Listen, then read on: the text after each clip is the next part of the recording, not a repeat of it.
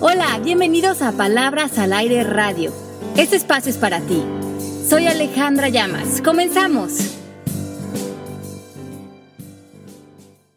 Hola, ¿cómo están? Bienvenidos a Palabras al Aire. Soy José Bandera Quijano, enlazándome de una manera telenovelesca. Ay, Pepe, qué serio. Vas a porque iba a decir algo y ya se me pegó el chicle, no me salió bien. A ver, entonces vuelvo a decir, a ver, todos te queremos escuchar. A ver, de la telenovela. Ahí va. Bienvenidos a Palabras al Aire. El día de hoy tenemos un programa lleno de celos, envidias, ¿qué más? culpas y resentimientos. hola, hola Marisa. Hola. Bienvenido al canal de las estrellas. No se pierdan nuestro drama del día de hoy con acercamiento de pantalla, ¿no? Este, pues feliz de estar aquí en la telenovela del día de hoy que tenemos para todos ustedes, así que no se muevan de su lugar si lo que les gusta, les gusta, es todo esto que tiene que ver con celo, rencor, resentimiento y envidia, pues este programa creo que es el indicado.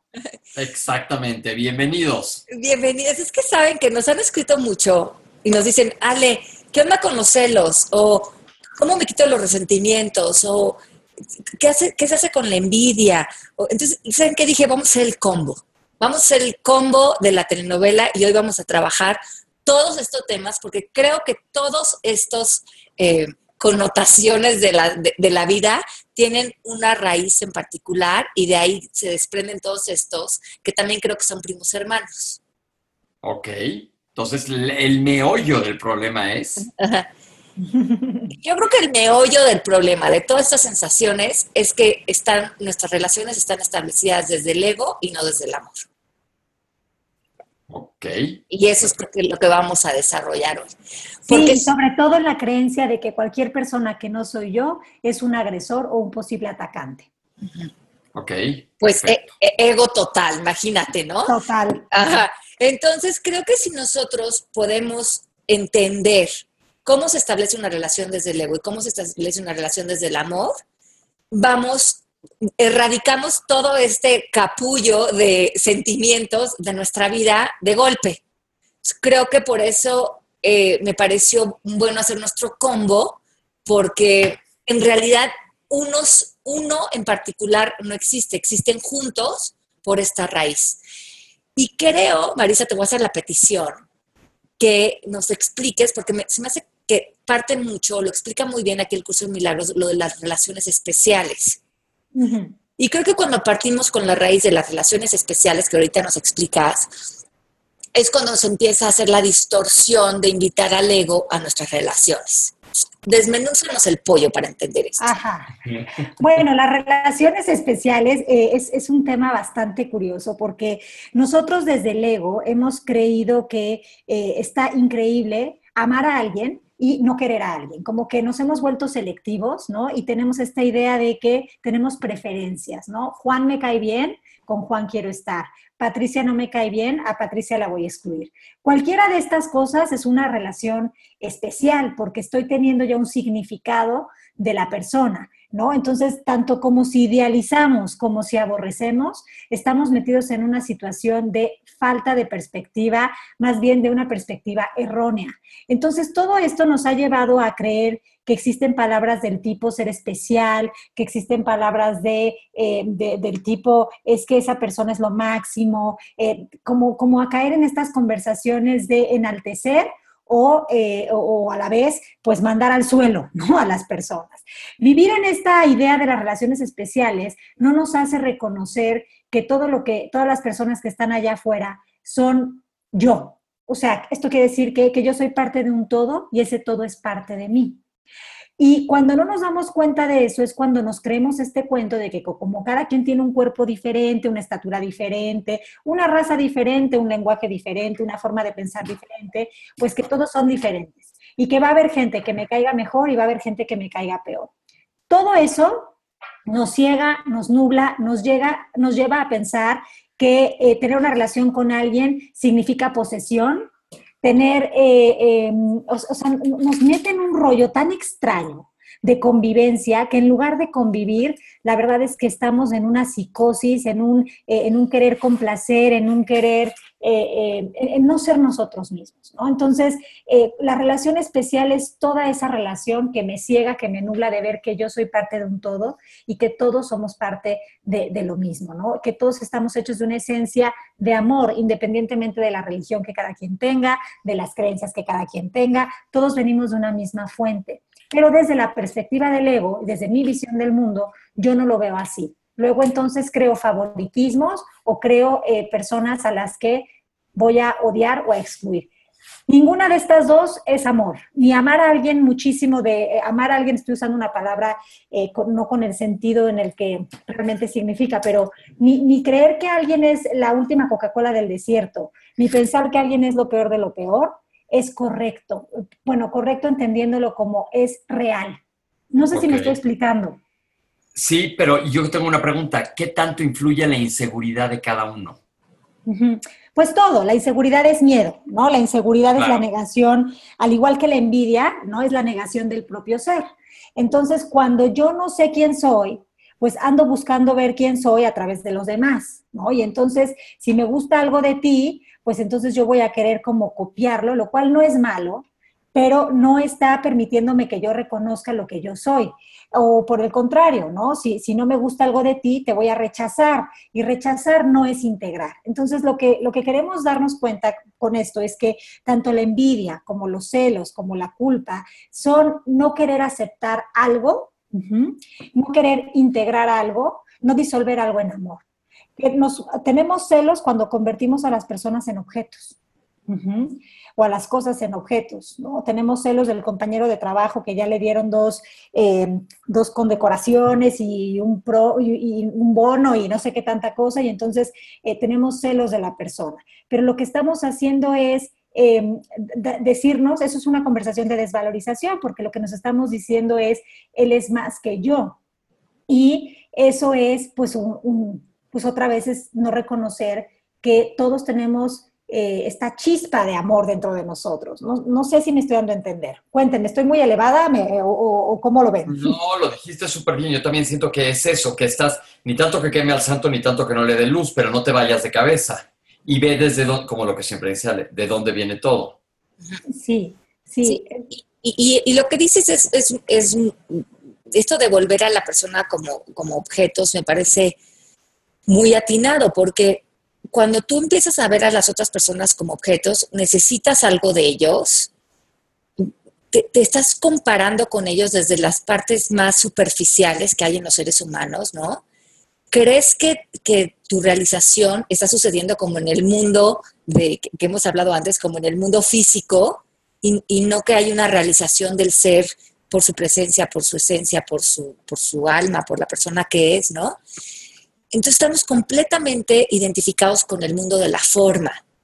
Y cuando nosotros vemos a otros como objetos, nosotros nos empezamos a ver también a nosotros como objetos. Y tratamos de manipular nuestro cuerpo, nos sometemos a lo mejor a muchas cirugías, estamos eh, pensamos que nuestro cuerpo, como nos vemos y lo que está apareciendo en el plano físico es lo más importante. Y desde ese nivel tan superficial nos estamos relacionando con las otras personas. Y aquí necesariamente hay mucha inseguridad. ¿Por qué? Porque es natural, porque además estamos en un cuerpo que, está envejeciendo, estamos en cuerpos que, que, todos son diferentes físicamente, estamos tratando de encontrar un estereotipo de belleza, nuestros ojos nos están sirviendo no para ver la divinidad en todos, sino para ver qué me está faltando que tiene el otro que yo no tengo. Sí, Ali, todas las relaciones especiales eh, contienen elementos de miedo en ellas mismas, ¿no? Incluso, por ejemplo, eh, una relación de madre-hijo, que nosotros tenemos las, eh, bueno, culturalmente están estas creencias de una madre debe amar a sus hijos por sobre todas las cosas, pero confundimos el amor con meternos, como, como hablábamos en programas pasados, en meternos en el ámbito de los hijos, ¿no? Y, entonces creemos que es, que es muy bonito estar al pendiente de nuestros hijos, al grado de querer controlar su vida y somos infelices cuando nuestros hijos no hacen lo que nosotros queremos o somos felices cuando hacen lo que queremos, pero eso es miedo, es necesitar algo de alguien. Por eso es que incluso esa relación que podría ser una relación que entenderíamos de amor, eh, de amor verdadero, no está basada en amor verdadero cuando yo necesito que tú seas o hagas algo para que yo esté bien. ¿Sí ven? Bueno, estás, esta- ahí entramos entonces al ámbito de la expectativa. Bueno, más bien te estás metiendo en un ámbito que ni mandas. Es el de enfrente. Claro, y, y cualquier relación en la que yo tengo envidia de alguien, estoy en una relación de miedo porque estoy pensando que ese alguien me va a quitar algo que es mío o algo que yo quiero. Esa es una de las de, de- de lo que nos indica que estamos en ego. Pensar que, eh, que, que alguien me puede quitar algo ya es ego. Pero yo creo que el gran dilema aquí, eh, tú, tú lo dijiste hace ratito, se te olvidó tú quién eres, no quién eres como Alejandra, quién eres como ser divino, un ser que no, que no viene a competir, que no viene a poseer a nadie, que no viene a compararse con nadie, que tiene su propio camino, su propia misión de vida que está relacionado con su alma, donde el físico es lo de menos, donde el florecer de tu alma es lo que estás trabajando a través de tu trabajo interior, a través de tu la relación espiritual que tienes contigo mismo. Cuando, cuando te ves desde esa luz, se disuelve la posibilidad de ver a otros como objetos porque tú ya no te estás viendo a ti mismo como objeto.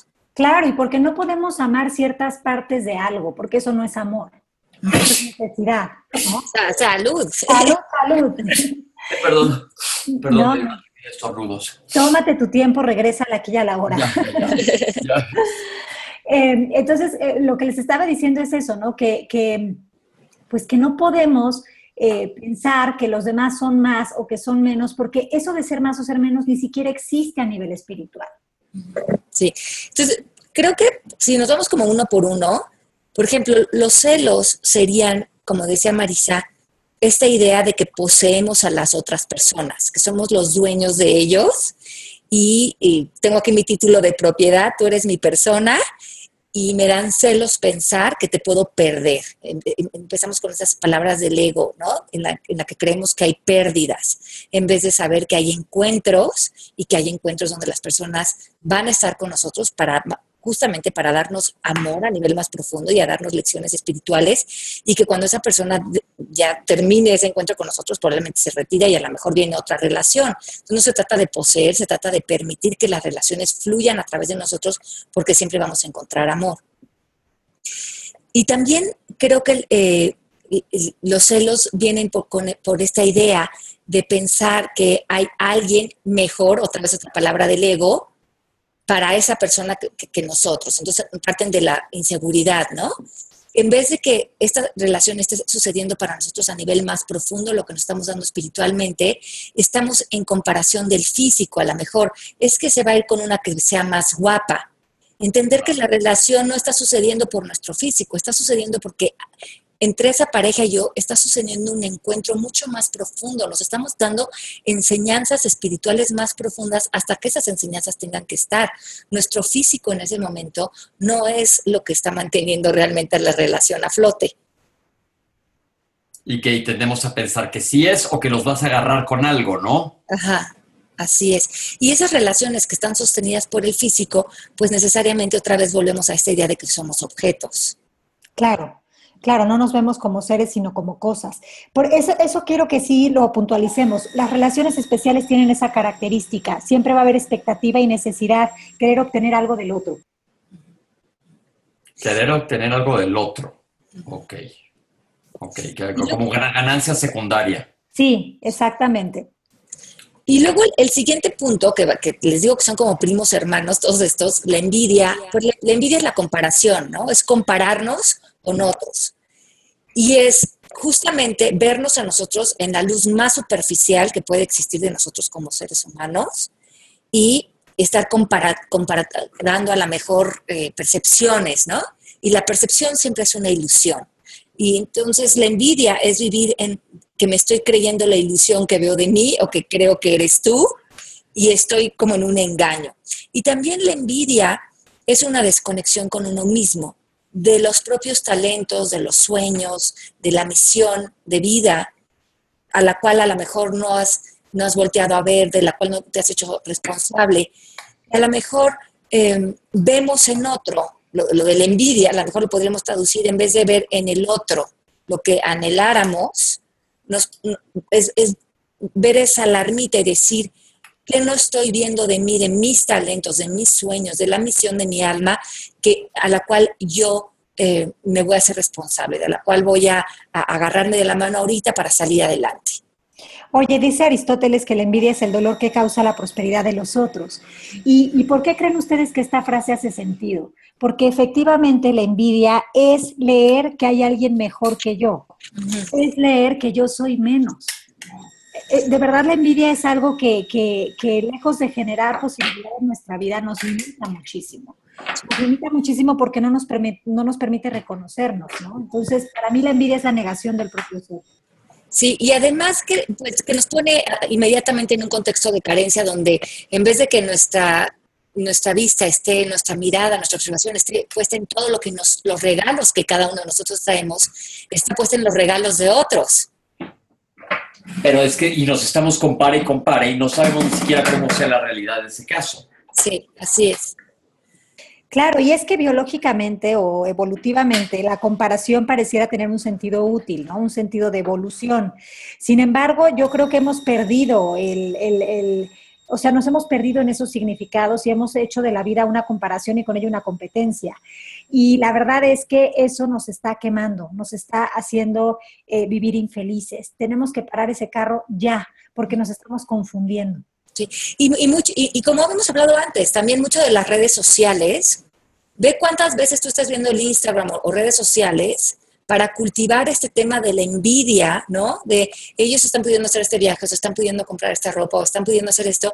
Y es también como sociedad, como, como comunicación colectiva, cómo estamos usando las redes sociales para mostrar, eh, porque quiero que otros envidien mi vida, o para colaborar y contribuir, o yo estoy viendo las redes sociales para ver a qué puedo aspirar, ¿no? Entonces, también eh, como, como, como cultura, como conversación colectiva, ver si estos atributos los estamos fomentando. También las los celos, ¿no? ¿Cuántas veces la gente no se mete a las redes sociales para indagar de quién es amigo, con quién se está texteando, qué está haciendo, meterse en la vida privada de otras personas. Si ya no estás en confianza en una relación, es mejor soltarla. Pero también muchos de estos atributos se han eh, intensificado con las redes sociales si es que les estamos dando volumen a nuestra vida las redes sociales deberían de ser, volvemos a lo que más me gusta de coaching, es desde dónde está saliendo lo que estás poniendo ahí. Exacto. Estás compartiendo y desde dónde lo estás viendo, desde, híjole, qué padre se le está pasando bomba, ay, qué envidia, yo aquí jodido frito, ya sabes. La raíz de la envidia es creer en, en el contraste de mejor y peor. Si no creyéramos en que existe lo mejor y lo peor, no existiría la envidia. Y yo creo que el antídoto es la presencia estar en presencia en tu vida, en tu momento, en lo que estás viviendo y agradecer. Ok, ok, perfecto. Y el, resentimiento, por última, es una mente que está completamente enfrascada en el pasado. Vive en una historia, vive en el ámbito de otro, como hablábamos la semana pasada, está en el, el debería, el no debería, está en un por qué pasaron las cosas en vez de un para qué. Y aquí culpa, ¿no? Culpa a otros, no se hace responsable, está completamente identificado con un personaje pequeño, pero sobre todo toda su atención está puesta en lo que pasó. Yo tengo a alguien cercano a mí que dice, ah, es que cuando íbamos en prepa, o sea, hace 150 mil años, tal día tú me dijiste, yo, neta, sea, como que ya bríncalo, o sea, a veces ni cuenta te das. Claro. El que se acaba en la historia es el de enfrente. Sí, sí. Ah, pero una característica de una persona resentida es que quiere tener la razón. Por eso no suelta su resentimiento. Ah, exacto. Me gustó eso, Marisa. Una persona resentida no quiere tener la, lo voy a poner así en coach. Sí, su, su, prioridad está en querer tener la razón de ese pasado, de ese evento, de eso que sucedió. Y al no soltar esa necesidad de querer tener la razón, pues necesita este, experimentar el resentimiento como su recuerdo. Repetido, claro. Sí, ella, está en lo correcto y ella, es la que está bien y los otros son los que están mal, ¿no? También esta idea de dualidad otra vez. Exacto. Y la última sería la de la culpa, ¿no? Si las vamos a repasar. Y, y, la culpa me parece muy interesante porque en el curso de milagros dicen que pues el fuego del ego es la culpa. Y la culpa es algo que por alguna razón todos de manera colectiva cargamos. Y como no sabemos mucho, muy bien qué hacer con esta culpa que cargamos, la proyectamos. y la proyectamos a otras personas, culpándolos, haciéndolos responsables de nuestra no felicidad, de nuestros celos, de nuestra envidia, de nuestros resentimientos, como que la raíz de todo esto es la culpa. Culpamos por no sentirnos suficientes, por no estar suficientemente guapos, por no tener suficientemente éxito. Se dan cuenta que todo se cuela en la culpa. Y cuando proyectamos, nos sanamos, porque esta culpa la podemos evaporar si la, de, si la podemos observar, trabajar y sanar en nosotros y mover esa culpa al amor para que se ¿Cómo le hacemos? Bueno, de entrada saber que la culpa es algo aprendido. No, no nacemos, o sea, no, no, no, nuestro ser nunca va a tener culpa como tal, ¿no? Nosotros aprendemos la culpa a través de cómo fuimos eh, o hemos sido educados. Eh, dos, saber que si estoy en culpa estoy en ego. Eso ya es un, está sirviéndome de mensajera de algo, ¿no? saber que si me estoy sintiendo culpable probablemente me estoy creyendo una mentira. Estoy creyendo que yo soy menos, alguien es más. Estoy ya en una conversación extraña.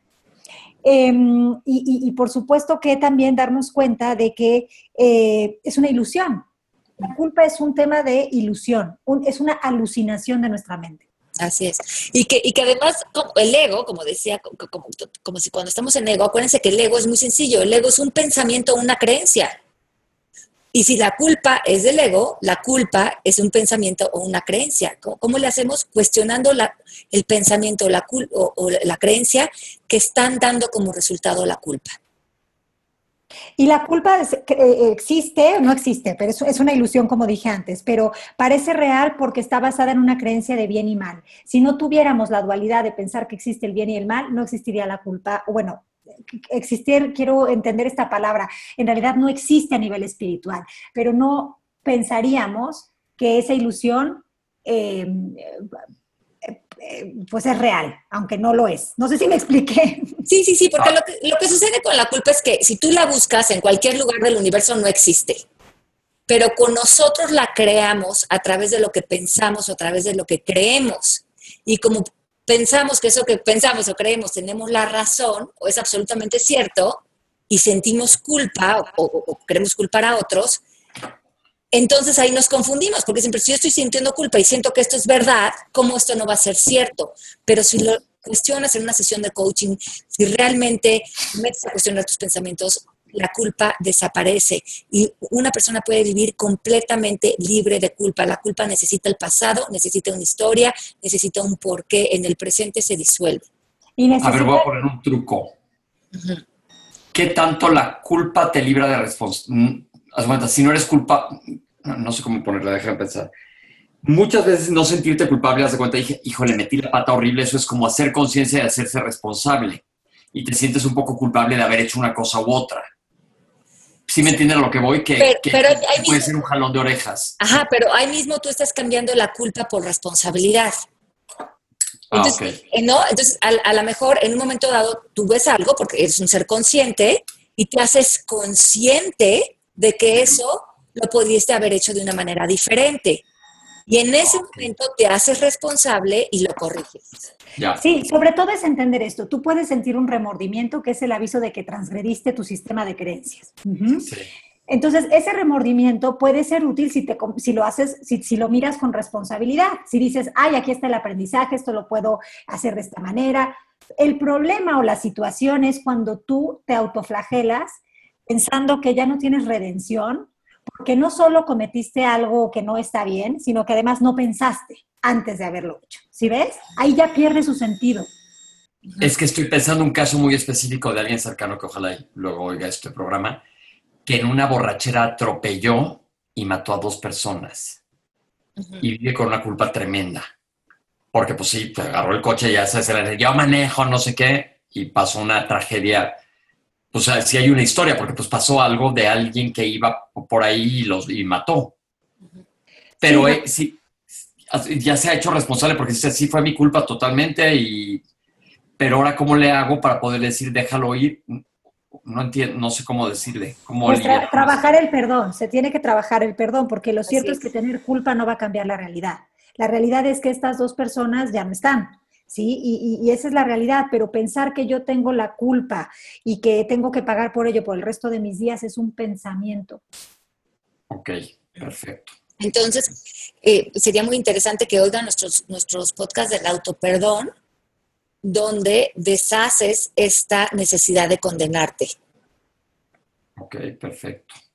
Porque es, mucho trabajo hacia, hacia el perdón, hacia uno mismo, para, para deshacer todo lo que se dice acerca de lo que pasó y pueda entrar en un estado de sanación. Claro, y sobre todo encontrar el aprendizaje de ese evento, ¿no? Encontrar ese aprendizaje y, listo. Una vez que se encuentra el aprendizaje y se mueve uno el autoperdón, entonces la situación ya cumplió su misión.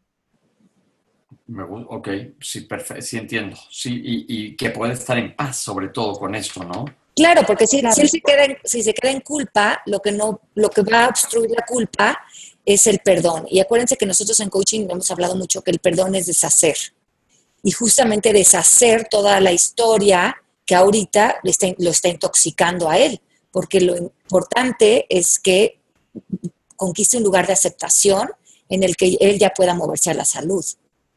No desde negar lo, que vivió, sino aceptarlo, tomando responsabilidad para que él pueda pues vivir su vida y estar en un lugar donde no es que está negando, sino está tomando responsabilidad, aceptación y haciéndose responsable del evento. Claro, claro. Ok, ok. Porque una posición es proactiva, ¿no? Y la otra posición es completamente destructiva. Sí, atorado en el lodo, sí, horrible. Claro, lo que pasa es que culturalmente muchas personas hemos crecido pensando que culparme es eh, cumplir el castigo que necesito por, debido al acto que hice, ¿no? Y hemos dado un valor a la culpa. Si vivo en culpa, por lo menos ya eh, mi, mi conciencia está un poco más tranquila. Pero todo eso es una conversación de alucinación falsa, porque no estoy en paz. Y si no estoy en paz, no estoy entendiendo cuál es el propósito de haber vivido esta situación, que por supuesto que es aprendizaje y regresar a, a este lugar auténtico y genuino de mi ser. Ok, perfecto. Buenísimo. Acuérdense que me, encanta esta frase de que nuestra única misión es el amor y nuestra única práctica es el perdón. Y yo creo que esto se une a eso que estamos diciendo, porque cuando tu misión es el amor, es amar, pero no de no, no amores especiales, como dice Marisa, sino amar a todos, amar el momento, amar la presencia, amarte a ti, amar la vida, amarte como, como en conexión con este momento. Eh, y, y, y, saber que para, para poder amar me tengo que estar perdonando todos los pensamientos que me alejan del amor, porque perdonar desde la idea de deshacer, deshacer cualquier juicio, deshacer cualquier proyección de culpa, deshacer cualquier idea de celos, de envidia, desde, ay, perdón, perdón que tuve este pensamiento que generaba envidia o este, porque todas estas, todas estas conversaciones, estas sensaciones vienen de pensamientos, de historias. Si tú sientes envidia, pregúntate, ¿qué estoy pensando? Y ese pensamiento, pídele perdón y disuélvelo para que vuelvas al amor. Déjalo ir. Pues qué padre. ¿Qué tenemos de anuncios? Porque se nos viene el tiempo encima. Bueno, tenemos eh, certificación en abril ya, eh, en Costa Rica y vamos a estar con los chicos felices de la vida. Eh, una certificación divina, también vamos a estar allá dando un curso del dinero. Después vamos en mayo a Madrid a dar una certificación también se pueden inscribir con nosotros online en cualquier momento, estudiar con nosotros desde cualquier parte del mundo. Eh, vamos a estar en Monterrey también dando otra certificación y en Guatemala. Así es que si ustedes quieren estudiar con nosotros de manera presencial, escríbanos a servicio mmkcoaching.com y bueno, únanse con nosotros a este gran camino de despertar, de bienestar, de conciencia, que creo que es necesario para todos nosotros y para el paso que estamos dando como humanidad. Yo creo que mientras más nos unamos y más nos vamos entendiendo y respetando ese, respetar el todo y movernos de la, de la unicelularidad al organismo completo. Creo que esto nos ayuda, pues nos, es beneficioso para todos nosotros, se nos regresa. Se nos, claro, Sí, sin duda se nos regresa. Y sobre todo, no sé si a lo mejor a lo largo del programa eh, yo les hablé mucho de contrastes. Quiero explicarles esto. Los contrastes son de la mente física del ego. A nivel espiritual no existen los opuestos, no existen los contrarios, existe lo absoluto, lo verdadero.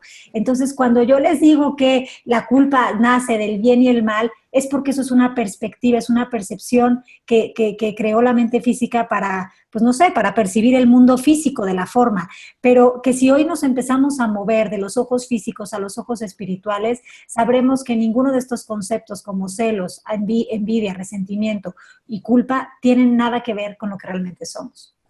Ok, perfecto. Así es, así que se fueron como combo. como combo, pero todos tienen una raíz. Entonces, sí, como, como dicen cuando vas a, a limpiar el jardín, si lo arrancas desde raíz, estás tres por uno, un combo, como dice. es el combo, el combo de todo. Así que ya con eso nos vemos de todo el amor. Bueno, Pepe, vamos a despedirnos como en el canal de las estrellas. Bueno, pues no se pierdan la próxima semana.